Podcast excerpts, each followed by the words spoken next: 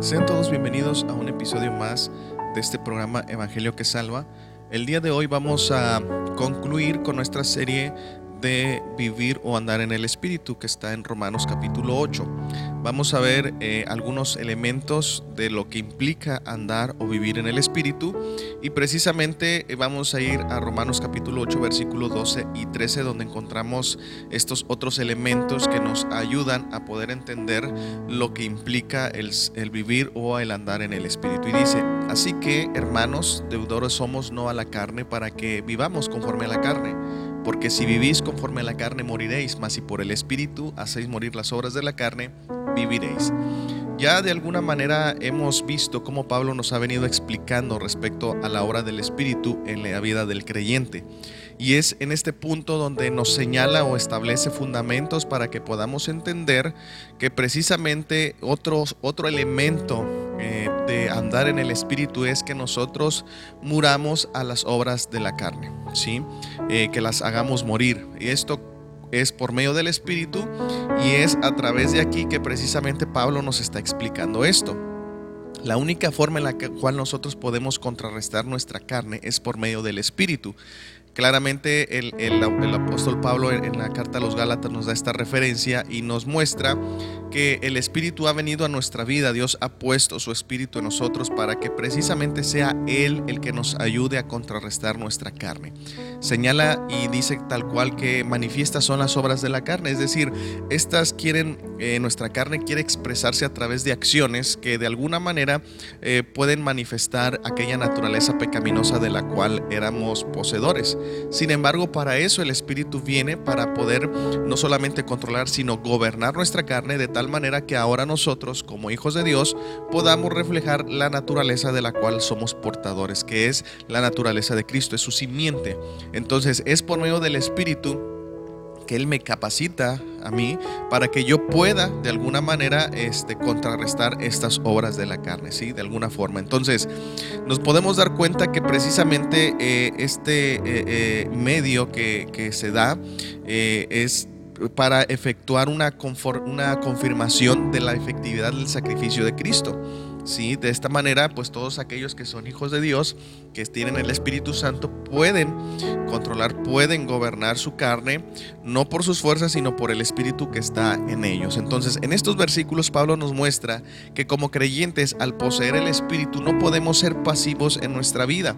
Es decir, eh, el hecho de que yo ya sea salvo, tenga el Espíritu Santo y me desenvuelva en la iglesia en alguna dinámica esencial, esto no quiere decir que yo simplemente voy a dejar todo a que Dios lo haga, ¿sí? O sea, así como que por arte de magia todo va a cambiar y todo se va a dar. No, ¿por qué? Porque precisamente la escritura nos señala que nosotros debemos de ir creciendo y ese crecimiento se da a medida que yo conozco.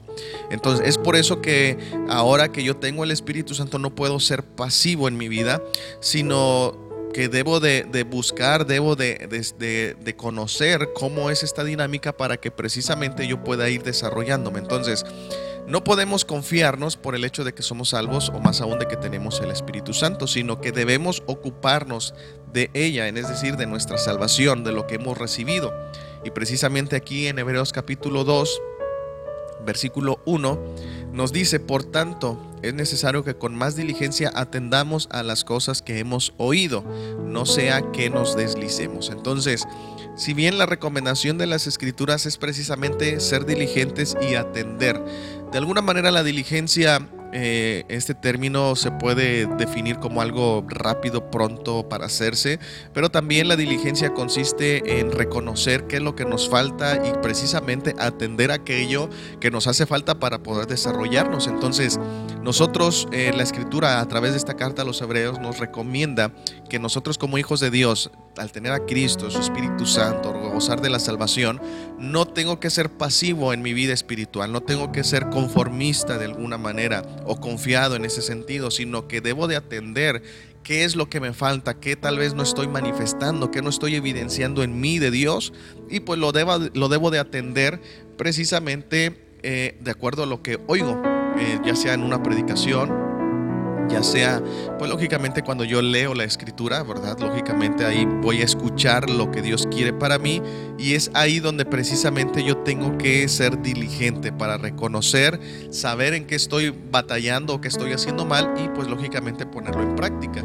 También Filipenses capítulo 2, versículo 12 nos da una recomendación. Por tanto, amados míos, como siempre habéis obedecido, no como en mi presencia solamente, sino mucho más ahora en mi ausencia, ocupaos en vuestra salvación con temor y temblor. Nuevamente aquí nos dice, ocupaos en vuestra salvación. Es decir, este regalo que Dios nos ha dado inmerecido, lo debemos, nos debemos de ocupar precisamente para preservarlo. Y bueno, en este sentido, preservarlo, no me refiero eh, porque se pueda perder, aunque tal vez el sentido de esta palabra conlleve a eso, sino preservarlo más bien para que precisamente lo cuidemos y sobre todo se haga manifiesto por el hecho de que esto no es algo que me costó, sino que me lo regalaron, pues con mayor razón yo lo pueda valorar, lo pueda atesorar en ese sentido. Entonces, debo de ocuparme en mi salvación con temor y temblor. Vuelvo a repetir, no, y este pasaje en sí no es, no, la esencia no es porque se pierda, sino por el hecho de que precisamente, eh, pues Cristo me lo ha otorgado y mi deseo al recibir algo inmerecido, pues es que no lo quiero deteriorar, no lo quiero este, romper no lo quiero ah, fallar, sino todo lo contrario. Entonces, nosotros en la escritura podemos encontrar esto, que precisamente tenemos que ser activos en nuestra vida, ser diligentes en nuestra vida espiritual. La vida del espíritu consiste que la atendamos, ¿verdad? Esto es algo que debemos de, saber. El vivir o andar en el espíritu implica el ser atendido a lo que ella demanda, ¿verdad? O lo que el Espíritu me demanda. Por eso es que otro elemento en, este aspecto de vivir o andar en el Espíritu es hacer morir las obras de la carne. Ahí Él me está dando una instrucción, ¿sí? Entonces, ya cómo puedo hacer yo morir las obras de la carne, pues eso, bueno, ya sería algo complementario, ¿verdad? Que precisamente la Biblia nos lo enseña, tajantemente nos lo dice, quítese de vosotros. O sea, todo aquello que, que yo veo que es más evidente en mí, yo me lo debo de quitar, o sea, desprenderme de ello, precisamente para que no se me haga un hábito o, no se me haga una especie de, rutina en mi vida o que sea algo común en mi diario vivir, sino yo me lo debo de quitar, desprender. Y esto, pues vuelvo a repetir, es con la ayuda del Espíritu Santo. Él nos capacita. ¿Por qué? Porque nos proporciona o nos da ese dominio propio para que nosotros entonces podamos así, eh, pues lógicamente ir disminuyendo o haciendo morir estas obras de la carne. Entonces, no por el hecho de que podamos perder la salvación, este es que yo debo de ocuparme de ella. No, vuelvo a repetir, eh, esto que hablando de la salvación en este punto, si nosotros, eh, nuestros actos nunca influyeron para que Dios eh, nos otorgara este regalo de la salvación, pues tampoco nuestros actos van a determinar para que Dios nos lo quite. Esto es algo que Dios nos dio, que nos escogió, que nos llamó, en fin.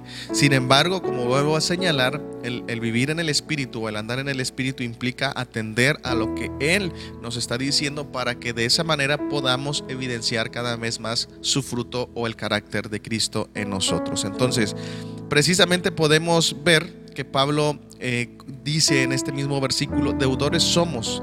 Esta expresión significa uno que debe cualquier cosa a otro y se usa de una persona que está bajo alguna obligación. ¿Sí? Entonces, el, hecho de que Pablo hace esta referencia o menciona esto es porque en algún momento eh, él dice precisamente aquí en este versículo, así que hermanos, deudores somos. Él señala que hay una deuda en nosotros, pero dice no a la carne para que vivamos conforme a la carne, ¿sí? Entonces, de acuerdo, de acuerdo a esta definición, nos dice que una, una deuda o el, hecho, en este caso ser deudores implica uno que debe cualquier cosa a otro y que está bajo la obligación de otra persona. ¿sí? En este caso, por eso Pablo señala, deudores somos, estamos bajo una obligación nosotros, porque hay una deuda en nuestra vida, de alguna forma. Pero ¿contra quién es esa deuda o, bajo a quién estamos en obligación? Pues ciertamente no es contra la carne, ¿sí? Eh, pero nuestra deuda es con el Espíritu. Entonces, por el hecho de que Él pagó el precio por mí, yo tengo una obligación, un deber con Él, ¿sí? En ese sentido. Entonces, por lo tanto, implica que yo ahora a Él lo tengo que obedecer, tengo que ser sensible a su voz, tengo que, pues lógicamente, este ser entendido de lo que Él me está diciendo. ¿Por qué? Porque de alguna manera yo le debo a Él. Ciertamente el Espíritu no me dice, hey, págame este, porque yo pague tu deuda. No, pero habla en ese sentido de un gobierno que Él ejerce sobre mí. Sí, porque vuelvo a repetir, este término o esta, esta expresión deudores somos, eh, nos está diciendo que es alguien que está bajo alguna obligación en este caso, nuestra obligación, o estamos bajo la obligación de quién? De corresponder a lo que el Espíritu Santo nos dice, o nos guía, o nos instruye, o nos habla, como lo queramos ver. El punto es que por eso hay esta comparación o esta referencia, porque hay quienes como hijos de Dios muchas veces manifiestan malas obras de la carne. Y en ese sentido, por eso Pablo nos dice esto, y tú no le debes a la carne en el sentido de que ella sea la que gobierne tu vida, la que ella se enseñore de ti, o la que ella debe de, hacer todo por cuanto le debes a ella. No, o sea, no, no, no. Ya tú no le debes a la carne para que vivas conforme a lo que la carne te demanda. Tú vives o tú le debes al Espíritu.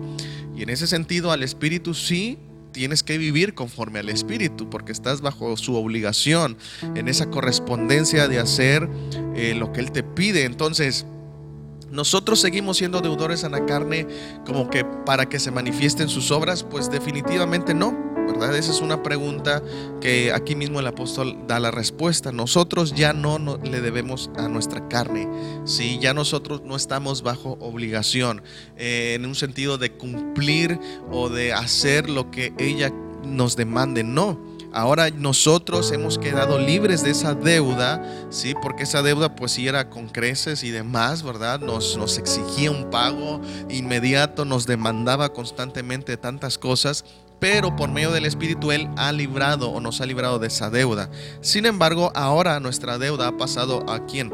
Pues al Espíritu Santo.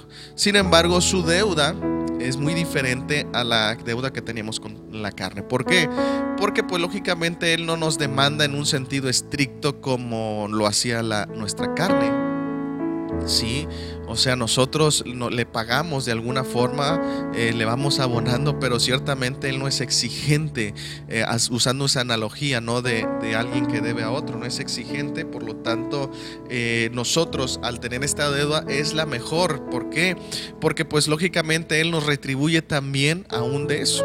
Entonces vamos a ver aquí precisamente en Mateo capítulo 11 versículo 29, cómo el Señor habla de alguna manera de esa deuda, de ese compromiso, y nos muestra que no es pesado en sí. Dice, llevad mi yugo sobre vosotros y aprended de mí que soy manso y humilde de corazón, y hallaréis descanso para vuestras almas, porque mi yugo es fácil y ligera mi carga. O sea, si hay un compromiso, el pasaje o el versículo 30 nos está diciendo desde el 29, llevad, o sea, es, es algo es un imperativo, un compromiso. Yo tengo una obligación que cumplir con mi Señor.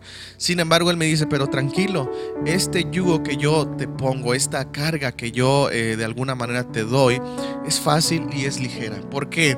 Porque en otras palabras, al final de cuentas, no la estás llevando tú solo yo por medio de mi espíritu te estoy ayudando a sobrellevar este compromiso, esta obligación, esta responsabilidad, como lo queramos ver, para que tú la puedas desarrollar. Al final de cuentas, el Señor nos dice en otras referencias de su palabra, yo soy el que hago toda esta obra en ti y solamente tú tienes, tú eres un instrumento donde en, en ti se ha de ver mi gloria pues a través de tu vida. Entonces, si nos damos cuenta, sí nos habla de una carga, sí nos habla de un yugo, pero ciertamente el Señor nos reitera, no es difícil, no es pesado, es todo lo contrario. Aunado a esto nos dice, si nosotros llevamos su yugo, si nosotros llevamos su carga, de alguna manera nos dice, vas a hallar descanso para tu alma al final de cuentas. Entonces vemos lo, tremendo y lo glorioso, a diferencia de la deuda, deuda que nosotros podíamos tener con nuestra carne. Esa sí era pesada, esa sí era difícil y esa no nos daba descanso a nuestra alma, era todo lo contrario. Entonces por eso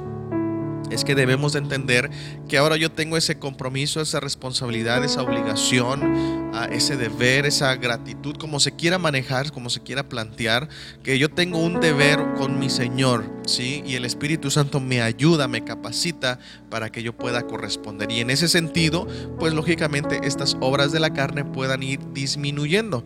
Encontramos otra cita también en Primera de Juan, capítulo 5 donde eh, encontramos esta referencia, el versículo 3, dice, pues este es el amor a Dios, que guardemos sus mandamientos y sus mandamientos no son gravosos. O sea, eh, Dios en este tiempo, en este pacto, en su reino, tiene leyes, sí, ciertamente. Es muy diferente a la ley que dio al pueblo de, Israel con Moisés. Eh, de alguna manera la Biblia nos dice en Hebreos que esa ley no tenía la sustancia, sino que era la sombra nada más. O sea, era un, parámetro que se usaba de referencia, pero que no contenía la esencia misma de la realidad del reino de Dios.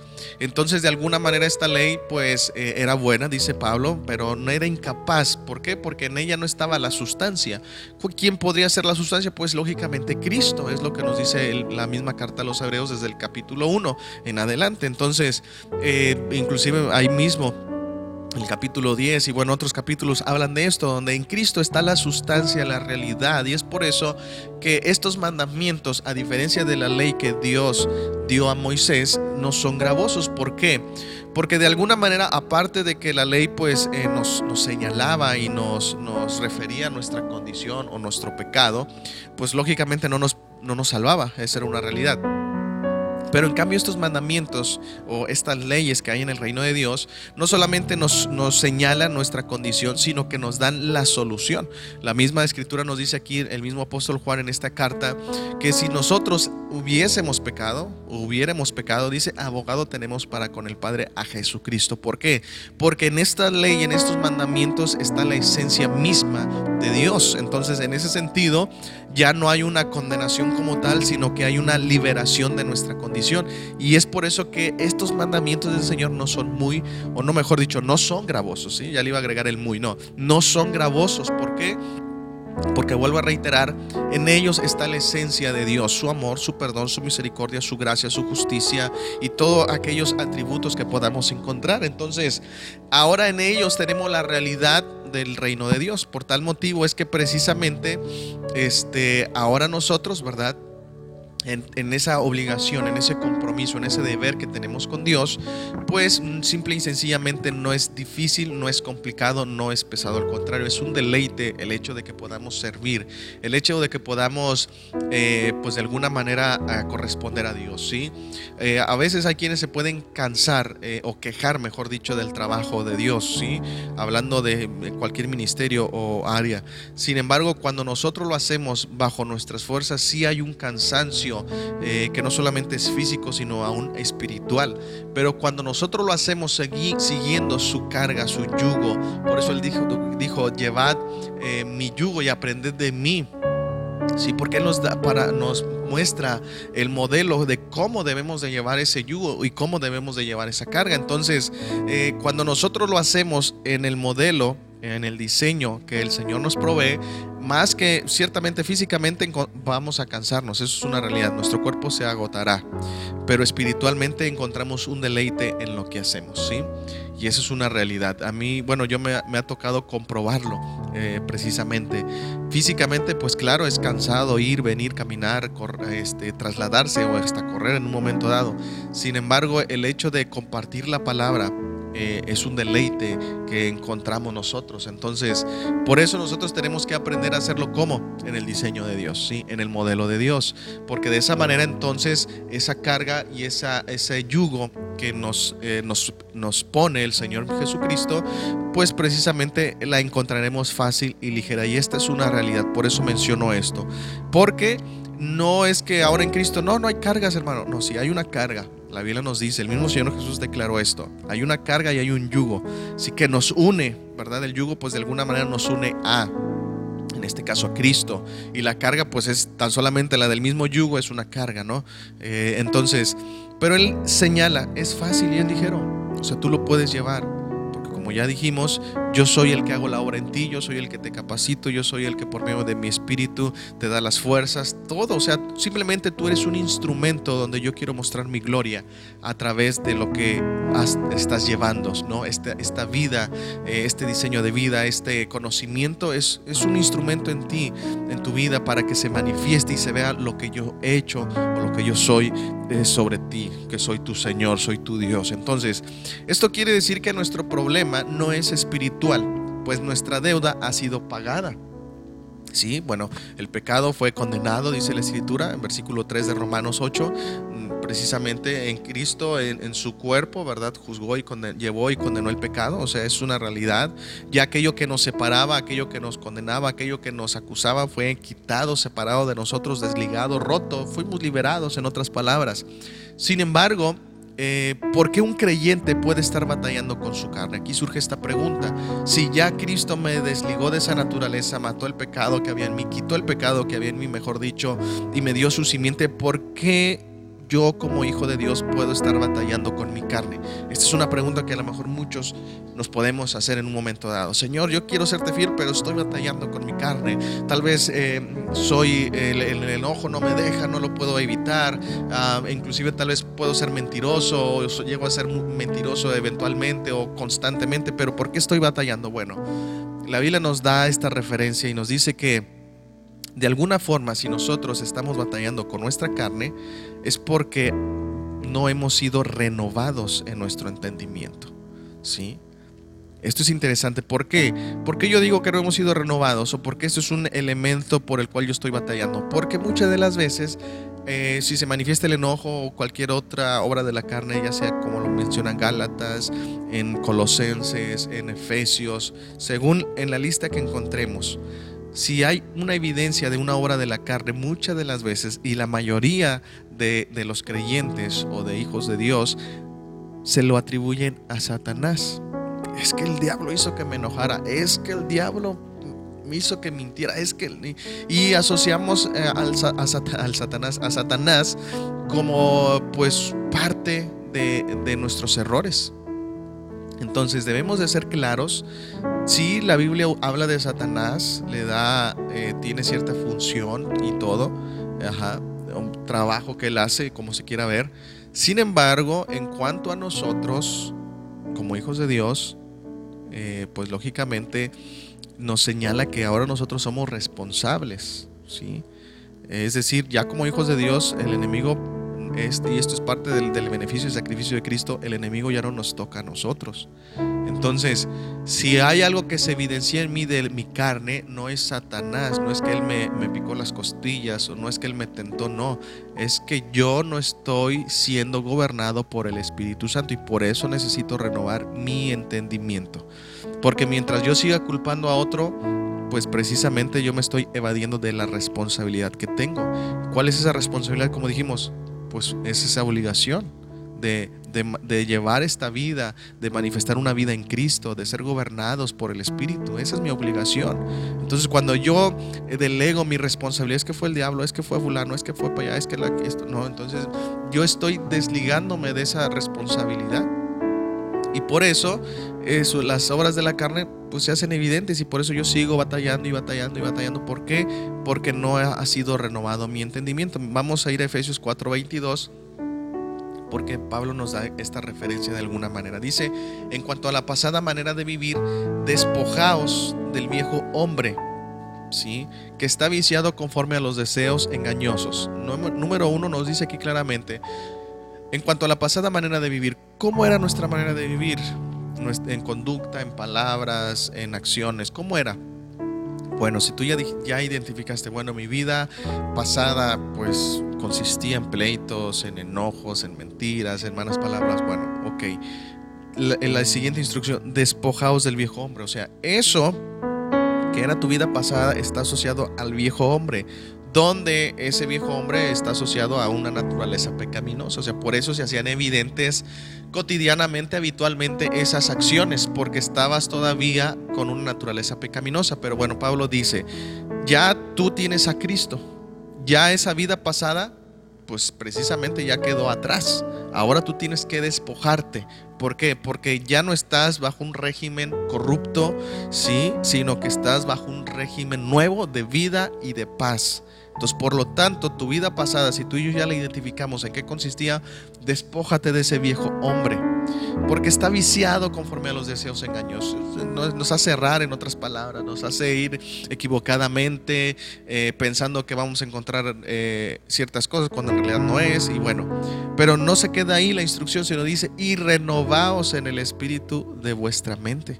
O sea, una vez que tú identificas y ves que todavía hay, yo le llamo vestigios de tu vida pasada, de tu naturaleza pecaminosa, de todo eso, que tú ya los identificaste y que, por, que la Biblia nos lo señala, entonces yo me empiezo a quitar eso. Despojarme es quitar. Es como cuando, este término despojar es cuando nosotros nos ensuciamos una prenda y pues lógicamente no la quitamos, ¿verdad? Porque pues eh, ensucia nuestra, nuestra personalidad, nuestra presentación, en fin. Entonces yo me quito esos vestigios de ese viejo hombre que se quieren manifestar en un momento dado.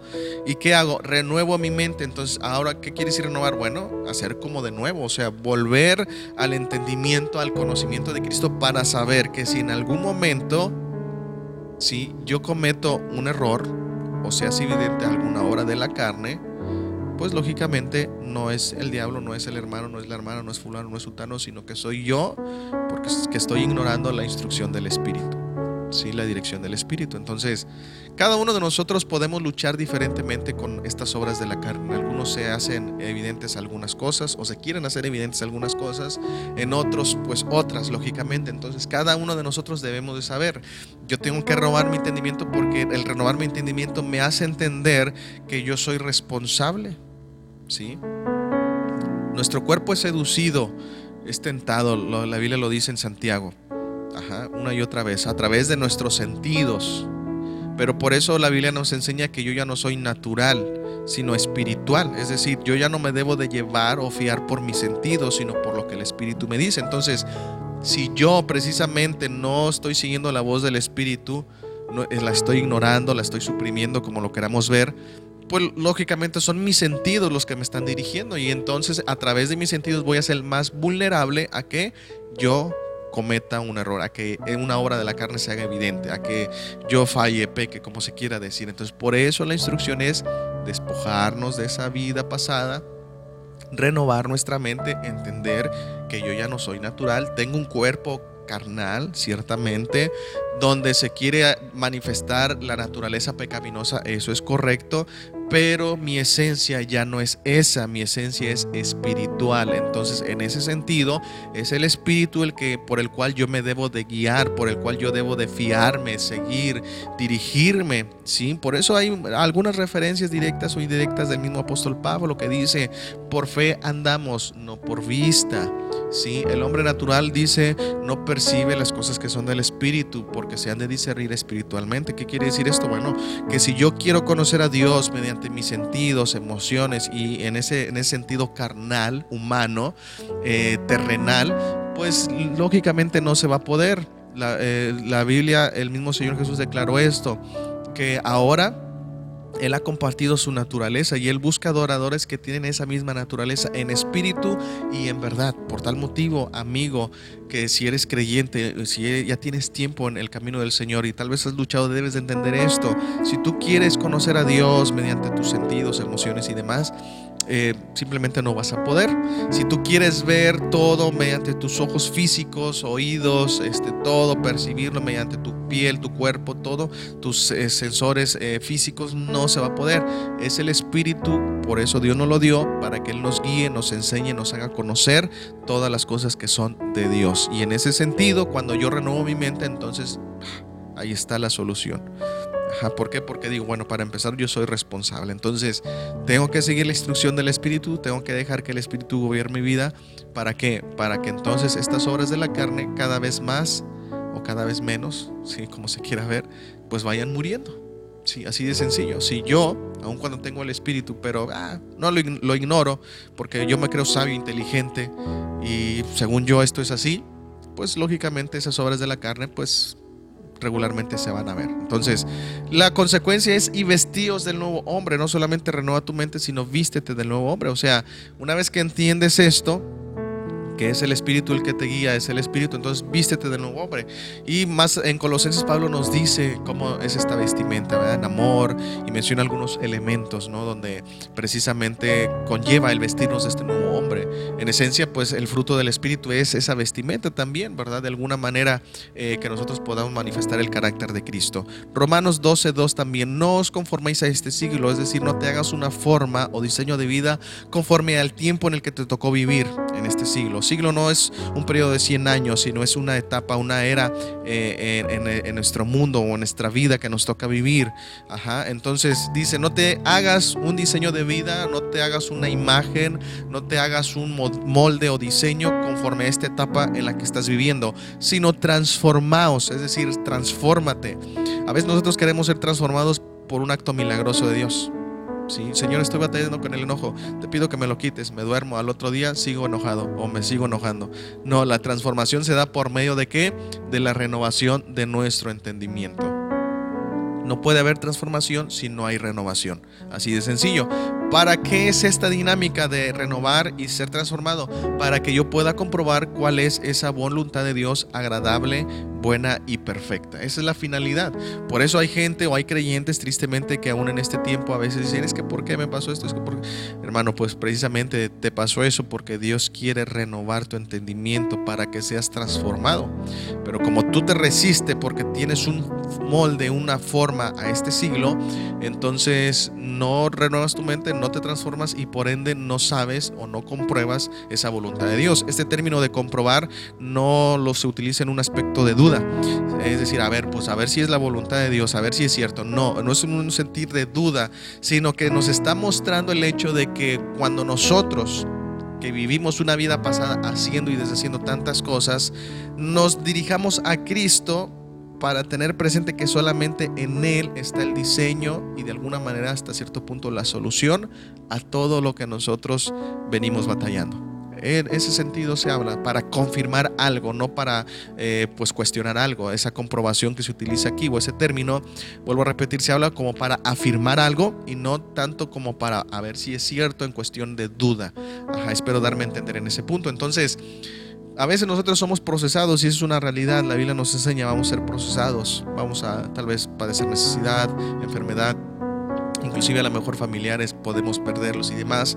Pero cuando yo renuevo mi entendimiento, pues esa, ese, esa situación también me beneficia porque yo también soy transformado. Y en ese sentido yo puedo comprobar la voluntad de Dios. Sé que Dios es fiel, sé que Dios es bueno. Sí, tal vez perdí un familiar, pero aún con todo y eso yo sé que Él sigue siendo fiel y que sus palabras, sus promesas son reales y eso a mí no me afecta porque yo sé en quién he creído. Eh, de eso se trata. Pero precisamente volvemos al punto que venimos desarrollando. Entonces, cuando nosotros no renovamos nuestro entendimiento, ¿qué pasa? Pues simplemente le atribuyo mi responsabilidad a otro para evadirla, lógicamente, y para decir es que yo no fui, fue él, y no es así. O sea, al final de cuentas Dios nos conoce y de, antemano te lo digo, si nosotros no aprendemos a ser responsables por nuestros actos, eh, precisamente Dios permitirá situaciones para que entendamos eso renovar nuestro entendimiento. Entonces Pablo completa este principio señalando que aquel que vive en su carne, el resultado es la muerte. Ahora, eh, esto es interesante porque de la carne nosotros no podemos sacar más que la muerte, ¿sí? O sea, no nos lleva a ningún lado, en, otras palabras. Eh, nuestra carne no nos lleva a ningún lado. Por eso, como yo mencioné previamente, eh, tengo un cuerpo mortal, claro, donde tengo sentimientos, sí, pero no es la forma en la que yo puedo conocer a Dios, no es la forma en la que yo puedo acercarme a Dios, no es la forma en que yo puedo agradar a Dios, sino que es por medio del Espíritu. Entonces, si yo no entiendo eso, ¿qué va a pasar? Pues simple y sencillamente que yo voy a, sembrar para mi carne, cosas buenas aparentemente, es que esto es bueno, esto le agrada a Dios, es que yo creo que esto así es así y lo voy a hacer porque así estoy agradando a Dios. Y bueno, precisamente por eso la escritura nos dice, no, es que de tu carne no puedes cosechar más que la muerte, porque al final de cuentas, este, por ella es que tú fuiste destituido, por ella es que de alguna manera el pecado entró por ella, y bueno, nos da tantas referencias, ¿no? Entonces Gálatas 6, 7 nos dice, no os engañéis, Dios no puede ser burlado, pues todo lo que el hombre sembrara, eso también segará, porque el que siembra para su carne, de su carne segará corrupción, mas el que siembra para el espíritu, del espíritu segará vida eterna. Entonces aquí está la respuesta, si no es algo que yo esté inventando, sino que la recomendación es, bueno, si tú quieres sembrar para tu carne, es decir, quieres vivir por ahí a través de ella, Ok, dice el Señor, no hay problema, nada más que yo por eso te estoy advirtiendo. Si tú siembras para tu carne, vas a cegar corrupción. O sea, es decir, algo que se corrompe, que se destruye, algo que no permanece. En otras palabras, tu carne no va a permanecer la Biblia no lo dice, este, carne y sangre no puede heredar, eh, no pueden entrar en el reino de Dios, o sea, se tienen que destruir, se tienen que corromper, esa es la paga del pecado. Si tú quieres seguir en esa línea, ok, pero pues yo no te garantizo, dice el Señor, que puedas accesar a todo lo que yo te ofrezco.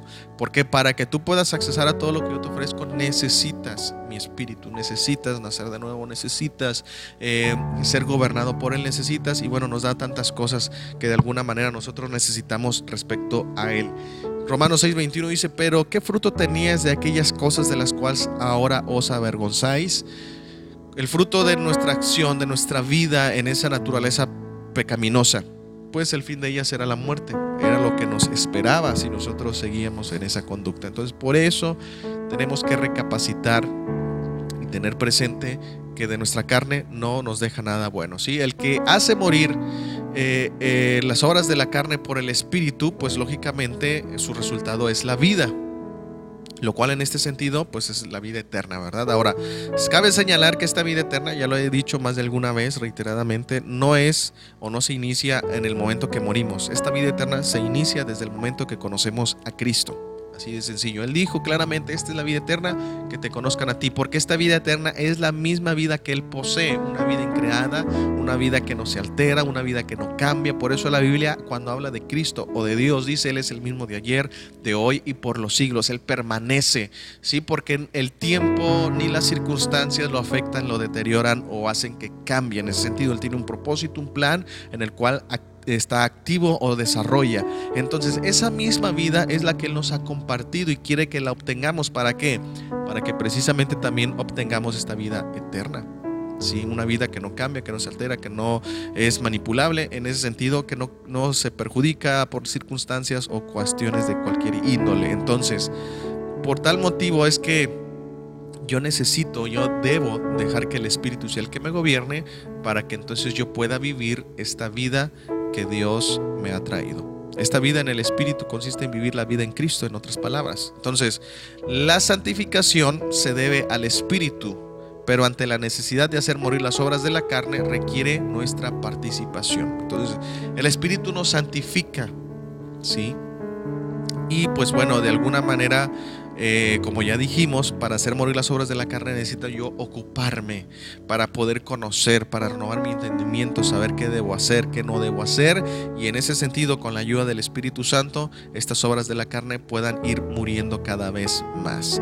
El otro elemento y el último que encontramos en esta primera parte de Romanos 8 es en el versículo 14 que dice, porque todos los que son guiados por el Espíritu de Dios, estos son hijos de Dios. ¿Sí? en el versículo 14. Entonces, otro elemento más en, en, el vivir o andar en el Espíritu es ser guiados por el Espíritu. La relación entre el versículo 13 y 14, lógicamente, es clara. Nótese la expresión por qué. En otras palabras, hacer morir las vergonzosas obras del cuerpo se debe a que somos hijos de Dios, constantemente dirigidos por el Espíritu Santo. ¿sí? O sea, hay esta dinámica. Yo no puedo morir a las obras de la carne sin de antemano no soy dirigido por el Espíritu Santo. O en otras palabras, ignoro lo que Él me está diciendo. ¿sí? Entonces es en conjunto, ¿verdad? Por eso es que hemos mencionado que el vivir o andar en el espíritu implica pues lógicamente varios elementos y uno de ellos consiste en hacer morir las obras de la carne mediante la guianza del espíritu. Entonces, esto es interesante porque precisamente eh, nos muestra cómo el espíritu nos dirige. ¿Para qué? Pues precisamente para que nosotros podamos este, quitar o de alguna manera podamos morir este, a nuestra carne en ese sentido. Pablo por eso declaró aquel texto o aquella frase en este texto que dice, con Cristo estoy juntamente crucificado. Él estaba diciendo de alguna manera el yo, o sea, mi carne, todo lo que conlleva mi, mi vida, mi persona sin Cristo, eh, la crucifico para adquirir la vida de Cristo y para que Él viva a través de mí. O sea, esa es la esencia de lo que implica ser guiado o vivir en el Espíritu. mejor dicho. Entonces, ciertamente nosotros eh, podemos darnos cuenta, ¿verdad? Que somos guiados por el Espíritu eh, aquellos, ¿verdad? Que están en Cristo. Y se les describe a, a, nosotros como hijos de Dios los que andan conforme al Espíritu, en quienes mora el Espíritu del Señor, los que hacen morir las obras del cuerpo, en fin. Ser dirigido por el Espíritu significa algo más que ser guiado aunque Él es ciertamente nuestra guía. Eh, aquí en Juan 16:13 dice, pero cuando venga el Espíritu de verdad, Él los guiará a toda la verdad, porque no hablará por su propia cuenta, sino que hablará todo lo que oyere y os hará saber todas las cosas que habrán de venir. Entonces, nosotros nos podemos dar cuenta precisamente que Él es nuestra guía, o Él es nuestro guía, mejor dicho. Y Él nos va a guiar a donde, a la verdad, esa verdad no solamente es Cristo, lógicamente es Él, en esencia, pero también habla de esa realidad de vida que encontramos en Él. Entonces, no nos está diciendo que nos va a guiar una verdad como un aspecto o como un argumento absoluto de que este es lo bueno, este es lo correcto, esta es la religión verdadera, no, sino nos está refiriendo a que nos va a hacer conocer a Cristo en su esplendor, en plenitud, pero también nos proveerá de toda la realidad que hay en el reino de Dios. Entonces, Él es nuestra guía. Un guía, pues lógicamente es alguien que sabe el camino, ¿verdad? Así lo podemos de alguna manera interpretar o referenciar que un guía es alguien que pues lógicamente sabe el camino de un punto a otro, ¿verdad? Y pues está a su cargo eh, el cuidado o la dirección este, de personas. Ajá. Entonces, en ese caso, en este caso, el Espíritu Santo es nuestra guía. Él sabe el trayecto, el camino, la forma en que nosotros debemos de avanzar, ¿sí? Y por tal motivo lo debemos de seguir. Entonces, la cuestión aquí es que muchas veces nosotros, cuando el Espíritu Santo nos guía, es decir, nos va trazando el camino, parafraseando o haciendo cierta analogía. El Espíritu Santo va adelante de nosotros, nos va diciendo, ves por aquí, no te vayas a perder, no te vayas a desviar, aunque ahí veas una vereda, ese no es el camino, es por aquí. Pero el problema es que a veces nosotros, creyéndonos más sabios o inteligentes, no lo sé, a veces le decimos, eh, no, yo pienso que te estás equivocando, yo creo que es este camino. Y el espíritu nuevamente, no, ese no es, o sea, es por aquí. Sí, se ve un poquito feo y descuidado, como tú quieras, pero este es el camino correcto, el que te va a llevar al destino. Es más, este camino eh, es más corto que el que tú estás viendo, aunque tú lo veas por allá más bonito, más recto o como sea, eh, ese no es el camino correcto. Pero ¿qué pasa? A veces nosotros decimos, pues sabes qué, eh, es que ese camino se me hace muy difícil y se me ve muy peligroso, mejor me voy por este. Entonces, tomamos nosotros nuestra ruta. Y el Espíritu Santo, lejos de decirnos, pues bueno, dale como quieras, no, eh, nuevamente intercepta ese camino en el que estamos yendo, errándonos, y dice, hey, pues ya te desviaste bastante del camino original, pero bueno, no te preocupes. Hice o tracé otra ruta que te va nuevamente a conducir al camino en el cual ibas. Sígueme, es por aquí. A veces nosotros como nos percatamos que sí, ya nos equivocamos, decimos, bueno, que está bien. Pero muchas de las veces seguimos con nuestra insistencia. Es que no creo que ese sea el camino. Yo prefiero este. Y bueno, hay estas referencias. Eh, yo te lo comparto de una manera tal vez chusca, ilustrativa. Pero el Señor Jesús habló de esto. Dijo que hay caminos, ¿verdad? Que al hombre le parecen derecho, pero su camino es camino de muerte. El mismo Señor Jesús también dice, hay el camino, ¿verdad? Que lleva al cielo, que me lleva a, a lleva a donde estoy yo. Es angosto. Sí, y hasta cierto punto se puede ver como algo feo, y el camino que lleva a la perdición, pues es ancho, es espacioso, aparentemente muy bonito. Ah, pero la realidad es que aunque este camino parezca difícil o feo o, arriesgado, es todo lo contrario, estamos en la seguridad de nuestro Dios. ¿Sí? Yo alguna vez me, hice, me hacía esta pregunta, bueno, ¿por qué el camino que lleva al cielo lo describe como algo feo, difícil? Eh, mientras que el camino que lleva a, la, a la perdición, literalmente lo dice, pues es espacioso. Y es que de alguna manera cuando nosotros hacemos lo que el mundo dice, seguimos la corriente de este mundo, no hay oposición. ¿sí? O sea, todos te aplauden y eso lo podemos ver hoy en día eh, con todas las ideologías que surgen, todos, ah, qué bravo, qué valientes, qué bueno que lo confesaron, qué bueno que lo externaron, es más que bueno que se dieron a conocer así como son, porque eso es lo verdadero, eso es lo que vale. Todos te siguen la corriente, ah, pero tú nada más dile la verdad a alguien, ah, qué malo eres, es que porque eres así de feo conmigo, es que porque me tienes que decir las cosas así tan duras.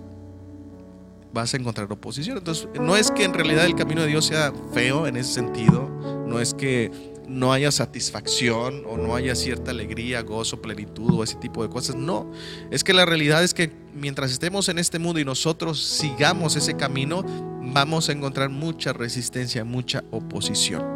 Si la gente nos va, como dicen por ahí, a querer comer vivos, ¿sí? Pero precisamente el, Espíritu eh, eh, nos dice, no te preocupes, yo estoy contigo. Si yo te voy a ayudar, yo te voy a proteger. Y es más, si en algún momento, por la razón que sea, pierdes tu vida, no te preocupes, la tienes garantizada juntamente conmigo. Si el Señor mismo declaró esto, ¿verdad? De que todo aquel que quiera guardar su vida, la perderá, y todo aquel que pierda su vida por causa de él la hallará.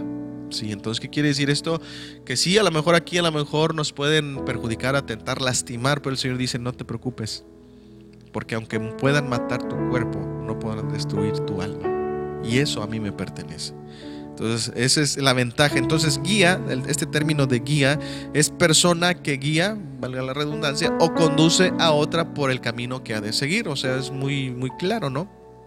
Sí, habla de conducir, sí, en ese sentido, eh, alguien eh, que va direccionando, sí, de alguna forma el, camino o a las personas, sí, eh, hacia algo, hacia un destino, pues lógicamente entonces, eh, conducir, pues lógicamente quiere decir llevar a personas o cosas de un sitio a otro. Entonces, el Espíritu Santo, al ser nuestra guía y al guiarnos a la verdad, como lo está diciendo el texto, nos está llevando, en otras palabras, lo que nos quiere decir es, Él es el que va a llevarte de la ignorancia al conocimiento, de la falsedad a la realidad, de la muerte a la vida. Sí, es lo que nos está diciendo.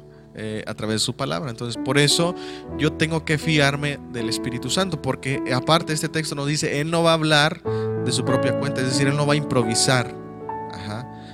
A nosotros somos los que improvisamos, pero bueno, es otro tema. Él no va a improvisar, Él hablará todo lo que oyere y os hará saber las cosas que habrán de venir. O sea, de alguna manera también el Espíritu nos va a capacitar para cuando vengan circunstancias adversas, como el mismo Señor Jesús dijo ahí, no te preocupes, en el mundo tendrás aflicción, pero confía en mí porque yo he vencido al mundo.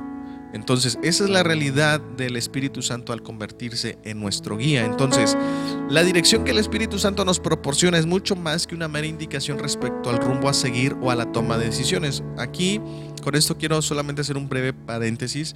Ah, nosotros tenemos que darle el lugar y la función al Espíritu Santo como es. ¿sí? No porque Él no esté involucrado o porque yo lo quiera sacar en esa parte de mi vida, no.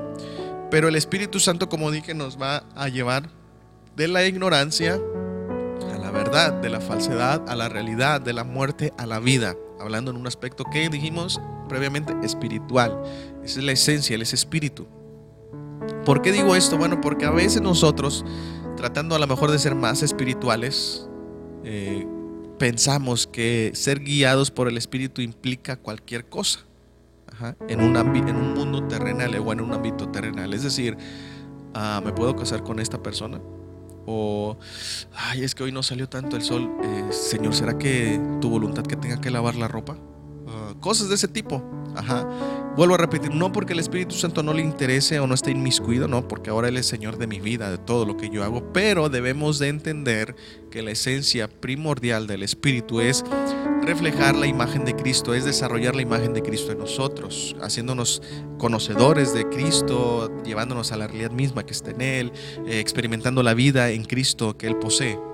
Y los aspectos terrenales, no es que Dios nos, nos dé amplia libertad, no, pero precisamente en ese conocimiento, en ese entendimiento que yo voy adquiriendo, pues yo simplemente puedo decidir. Entonces, ¿por qué digo esto? Porque a veces hay quienes dicen, es que mientras el Espíritu no me diga si te doy o no te doy, pues no te voy a dar nada a, veces, a veces nos topamos con eso. Hay gente que dice, oye hermano, este, necesitamos que ayude en esto. Estamos levantando una ofrenda para una familia que está pasando esta necesidad. Ah, bueno, déjame orar al Espíritu. Y si Él me dice, pues te lo voy a dar. No, o sea, ya la Biblia nos previamente nos dice eso, que tenemos que ser generosos, que tenemos que ser compartidos. Ah, o como el ejemplo que decía, es que Señor, te oro porque encuentre la pareja de, de mi vida, que sea tu voluntad el Señor dice, bueno, mira, la, referencia que yo te doy para que no pienses que no estoy involucrado en, esas, en esos asuntos, es que debes de buscar a alguien con, con el mismo sentir tuyo, es decir, con la misma forma de pensamiento. Ajá preferentemente, porque si tú buscas a alguien que tiene una vida completamente diferente a la tuya, piensa completamente diferente a la tuya, pues simple y sencillamente no, no, no, va, no va a ser compatible. Entonces, y aun cuando pudiera aparentemente esa persona también creer en Dios, tú tienes que tener cierto entendimiento para saber qué quieres. ¿sí? Entonces, eh, espero no, no divagar mucho en este sentido, pero hago esta referencia porque a veces hasta esas acciones se le da lugar al Espíritu Santo y se cae en el error de decir es que yo soy guiado por el Espíritu porque es que Él me dijo que sí y lo hice, Él me dijo que no, no lo hice. Pero hay otras cosas en las que verdaderamente son importantes, donde ahí verdaderamente ignoramos la voz del Espíritu. Y es por eso que hago mención de esto. O sea, a veces en estos aspectos que ya mencioné, el hecho de tener una novia o ah, que si está nublado y si es la voluntad de Dios que lave o no lave o cosas de ese tipo, eh, le damos un realce. Es que el Señor me dijo literalmente, no laves porque va a llover. Ay, no lavé. Pero en otras cosas donde el Espíritu Santo verdaderamente nos está marcando, hey, controla el enojo, yo estoy en ti, manifiesta el, amor hacia tu prójimo, hey, no seas contencioso, porque yo estoy en ti, que, la paz de Cristo se ve en ti y que inunde a, tu prójimo también. Ahí muchas veces nosotros ignoramos la voz del Espíritu y por eso hago mención de esto, para que tengamos cuidado. Eh, ser o andar en el Espíritu, ser guiados por el Espíritu, no nada más conlleva en plano terrenal, sino en un espiritual, para que se vea el carácter de Cristo manifestado en nosotros. Entonces, cuando el Espíritu Santo dirige a los creyentes, Él se transforma en la influencia rectora de sus vidas llevándoles al fin a la gloria. Esto se debe a que nos lleva a la verdad, a la realidad que está en Cristo, estableciéndola como fundamento para gobernar nuestra vida por medio de Él. Por lo tanto, ser guiado por el Espíritu describe el estilo de vida de aquellos que son hijos de Dios los cuales hacen morir progresivamente los apetitos pecaminosos de la naturaleza inferior esto implica que aunque todos los creyentes son de alguna manera guiados por el Espíritu de Dios, hay diversos grados en la actitud de aceptar la dirección del Espíritu. Y esto es una realidad. O sea, el Espíritu Santo está en ti y está en mí. A ti y a mí nos está dirigiendo. Pero el hecho de corresponder, pues va a depender de mí. ¿Sí? O sea, como yo te ilustraba previamente, a veces yo puedo decir, ay, es que, que el Señor se equivocó aquí. Como que no, yo siento que no, no es así, pero bueno. Y, entonces, aunque Él nos está guiando, nos está direccionando, a veces por nuestra percepción, es que nosotros no aceptamos la dirección del Espíritu. Y decimos deliberadamente, no, no lo voy a hacer. ¿Y qué pasa? Pues después vienen consecuencias donde tristemente después venimos lamentándonos. Y esto no lo digo despectivamente o malamente, pero eso es lo que nos tiene que llevar a reflexionar eh, que el hecho que el Espíritu Santo sea el guía, es el, Él es el que conoce el camino. Él es más, Él estuvo o ha estado desde antes de toda la creación. Él conoce cómo funciona todo. Entonces, ¿por qué no depender de su guianza?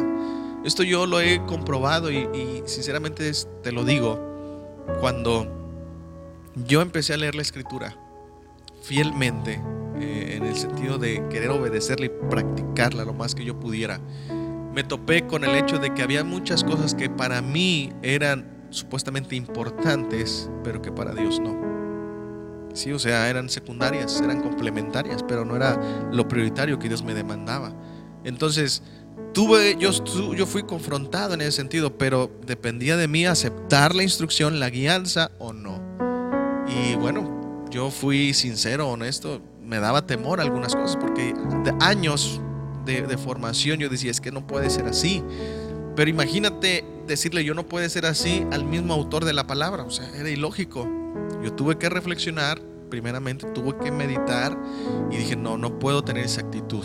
¿sí? Es ciertamente, a lo mejor a veces eh, sí, me he resistido a lo mejor obedecer al Espíritu, es una realidad que, no, que a lo mejor no puedo negar.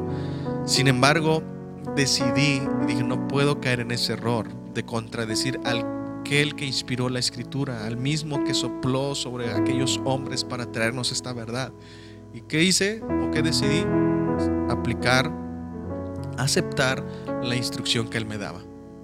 Mi vida cambió literalmente, ¿sí? Eh, en un momento, como yo te decía, eh, sentía una carga, ahora es todo lo contrario. Entonces puedo disfrutar el hecho de que tengo o de que conozco a Cristo, por el hecho de que me desprendí o desprendí todo aquello que muchas veces era más rudimentario, era más este, tradicional que verdadero. Entonces, el Espíritu Santo nos está guiando, te está hablando a ti, a mí, pero va a depender de tu actitud. ¿Quieres verdaderamente ser gobernado por el Espíritu? Acepta la dirección que Él te ofrece. Si no quieres ser gobernado, pues no. Pero como ya te dije previamente, si tú ignoras la dirección, la guianza y esto, entonces estás sembrando para tu carne en un momento dado y eso puede traer un, perjuicio para ti. Entonces, mientras más plenamente sea guiada la persona por el Espíritu, lógicamente, ¿qué va a pasar? Más obedecerá la voluntad de Dios y aceptará sus estándares santos. Mira, en un momento había cosas que yo no entendía y yo siempre le decía, es que Señor, hazlo así, es que si puedes hacerlo de esta manera y tantas cosas, ¿no? Que aparentemente yo eran inofensivas pero cuando empecé a conocer y verdaderamente me dejé guiar por el Espíritu, ciertamente a veces cuesta trabajo porque como yo te dije, nuestra carne se quiere manifestar, pero le dije, Señor, pues hazlo como tú quieras. Yo quién soy para decirte cómo, o sea, tú conoces todas las cosas y al final de cuentas me, me garantizas un futuro a tu lado, hazlo como tú quieras. Y esas palabras me han costado. ¿Por qué me han costado? Porque muchas veces las, las tuve que decir en momentos de enfermedad. ¿sí? Y el Señor me tomó la palabra más de alguna vez. Cuando yo me aferraba, es que hace esto, y es que obra, y es que hace un milagro, y es que para allá, y es que para acá. Eh, sí, el Señor se mantenía obrando, obrando, obrando. Pero precisamente yo tuve que entender esto tengo que aceptar la dirección porque es la mejor guianza, es el mejor guía. Y en un momento tuve que decir, ¿sabes qué? No, que no se haga mi voluntad, sino la tuya. Y bueno, el, Señor inmediatamente cumplió su palabra, me tomó la palabra, ok, eso es lo que tú quieres, perfecto, esta es mi voluntad. Y cuando me mostró cuál era su voluntad en esa situación que vivimos hace algunos años atrás, eh, no te voy a decir que no me dolió, claro, me dolió porque era ser humano, soy ser humano, pero entendí, esa es la mejor, esa es la perfecta, esa es la buena y esa es la agradable voluntad de Dios. Y yo no puedo cuestionar eso. ¿Sí? Entonces, hoy en ese tiempo, o en este tiempo me ha tocado vivir situaciones no iguales, pero parecidas. Y no es que yo lo utilice como mera palabras mágicas, pero he entendido eso. Le digo, Señor, tu voluntad, tú sabes. Yo quiero hacer tu voluntad, que se cumpla tu voluntad en mí, en mi familia, donde quieran mis hijos. Y bueno, lógicamente el Señor se ha mostrado. Sí, entonces, por eso nosotros cuando entendemos, cuando nos dejamos guiar, pues lógicamente va a ser más fácil obedecer su voluntad. Ciertamente, y puedo reconocer y decirte, hay veces que a lo mejor no entiendo algunas cosas pero yo descanso en esto, tu voluntad primero antes que la mía. Y eso es lo que me ha fortalecido y eso es lo que me ha ayudado a entender aún cosas mayores. Entonces, el Espíritu Santo constantemente nos está hablando, lo hace hoy, lo hará mañana, lo hará pasado mañana. Constantemente está emitiendo su voz que tanto tú y yo le estamos escuchando. Mira, te lo ilustro de esta manera. Es como cuando tú sintonizas en una radio, ¿sí? y simplemente le estás moviendo y pasas de frecuencia en frecuencia, de estación a estación y escuchas pedacitos intermitentes de un locutor, de un programa, de esto y del otro. Pero lógicamente como tú le estás moviendo cada rato, pues no escuchas el mensaje que cada uno de ellos está dando en este caso.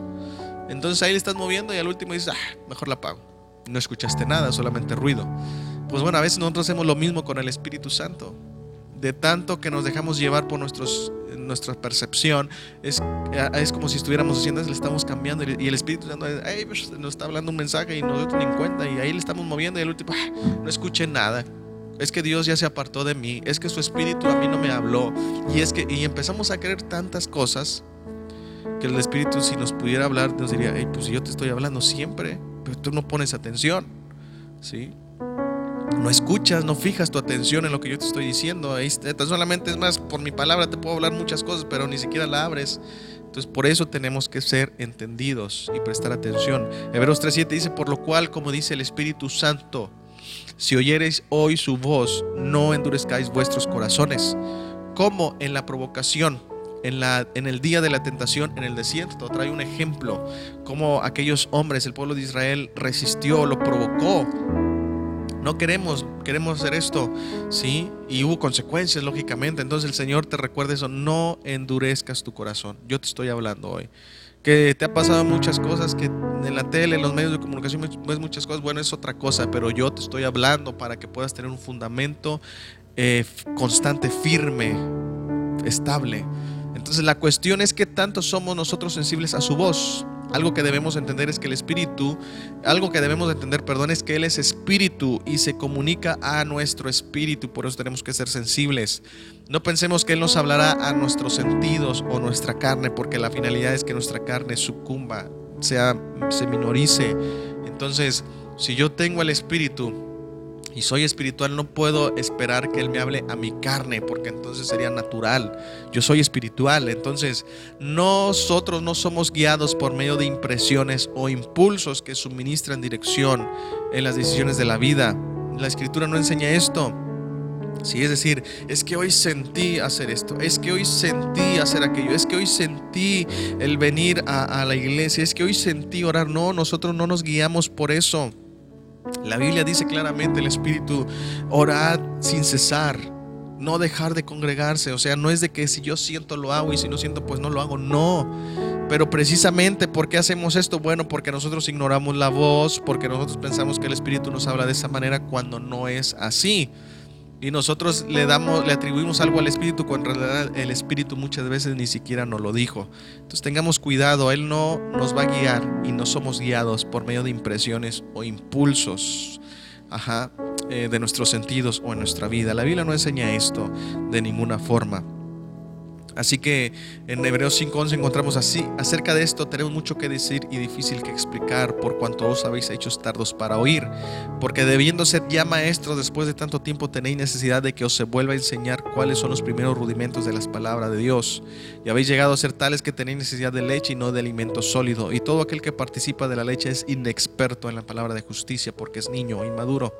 Pero el alimento sólido es para los que han alcanzado madurez, para por los que lo para los que por el uso tienen los sentidos ejercitados en el discernimiento del bien y del mal. Entonces vemos lo interesante, cuando yo soy maduro, entonces esa madurez me hace ejercitar mis sentidos. Esto no es de Dios, aunque digan lo que digan. Aunque digan, es que Dios dijo y Dios te dio palabra y Dios dice así, eso no es de Dios. Porque como yo soy maduro y soy experto en la palabra de justicia y sé cómo habla el Espíritu, yo puedo identificar que eso no es del Espíritu puedo capacitar mis sentidos para poder identificar lo que es y lo que no es de Dios. ¿Por qué? Porque estoy en esa constante comunión, cercanía a la guianza que el Espíritu Santo me está dando. Entonces, cuando yo ignoro esto, ah, pues yo nada más voy y me congrego y alguien viene, es que el Señor dice, hermano, que esto, esto y el otro. Sí, sí, Señor, sí te lo voy a hacer. Y el Señor dice, pues yo ni te he dicho nada, pero bueno, a él está siguiendo a esa persona.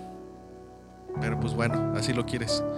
¿Sí? Y muchas veces precisamente por eso vemos todo lo que vemos, donde hay quienes son desfalcados con dinero, con casas, con muchas cosas, porque, porque creyeron que era Dios y en realidad Dios no dijo nada. Por eso yo te mencionaba hace, rato algo. Dios no está interesado en aspectos terrenales, es decir, Dios no te va a pedir una casa, Dios no te va a pedir esto, Dios no te va a pedir aquello.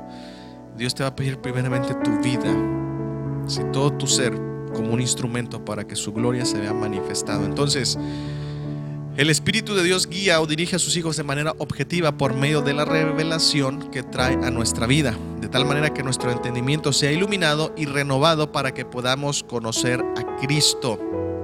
¿Sí? Él nos habla a través de qué? Revelación y este, nos ilumina nuestro entendimiento. La revelación es clave para poder entender ¿sí? Eh, la palabra del Señor.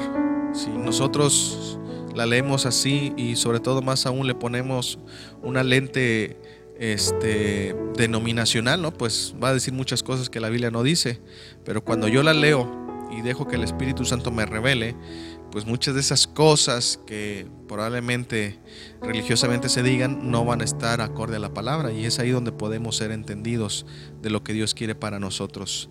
Primera de Corintios 2.14 dice, pero el hombre natural no percibe las cosas que son del Espíritu de Dios porque para él son locura y no las puede entender porque se han de discernir espiritualmente. Porque ¿quién conoció la mente del Señor? ¿Quién la instruirá? Nosotros tenemos la mente de Cristo. Es decir, si alguien dice, es que a Dios no se le puede conocer, mentira. Aquel que es hijo de Dios puede conocer a Cristo, puede conocer a Dios, porque no solamente el Espíritu está en él, sino que tiene la mente de Cristo. Entonces, si tú en algún momento dices que hermano, pues yo no puedo conocer a Cristo, pues entonces a lo mejor no, no te lo puedo decir así porque lo, Pablo lo dice aquí. Ah, o no has leído o no has dejado que el Espíritu Santo te guíe o definitivamente pues no eres hijo de Dios. Porque todos los que son hijos tienen el Espíritu de Dios y tienen la mente de Cristo. Entonces, vivir en el Espíritu consiste en modelar una vida bajo su gobierno, estrechando nuestra comunión con Él para que de esta manera podamos morir a lo terrenal. Esa es la finalidad. Entonces, en estos tres episodios te he mencionado ciertas implicaciones de lo que es vivir o andar en el Espíritu. Es necesario que nosotros no solamente las conozcamos, sino que las pongamos en práctica para que cada día podamos desarrollar esta vida en Cristo, de tal manera que podamos evidenciar su fruto y así podamos dar testimonio de que somos hijos de Dios. Así que pues yo me despido de este eh, episodio, de este capítulo, pero Vamos a continuar con el mismo capítulo 8 de Romanos, eh, donde vamos a iniciar la, la, segunda parte de este capítulo, que es los beneficios de andar en el Espíritu. De alguna manera, Pablo, inspirado por el Espíritu, nos muestra esos requisitos de vivir en el Espíritu, pero también nos da como que el resultado o beneficios de andar en él. Así que no te pierdas el siguiente episodio, donde vamos a iniciar con esta otra parte o la segunda mitad de este capítulo 8 de Romanos, donde encontramos estos elementos. Yo me despido y que el Señor te bendiga.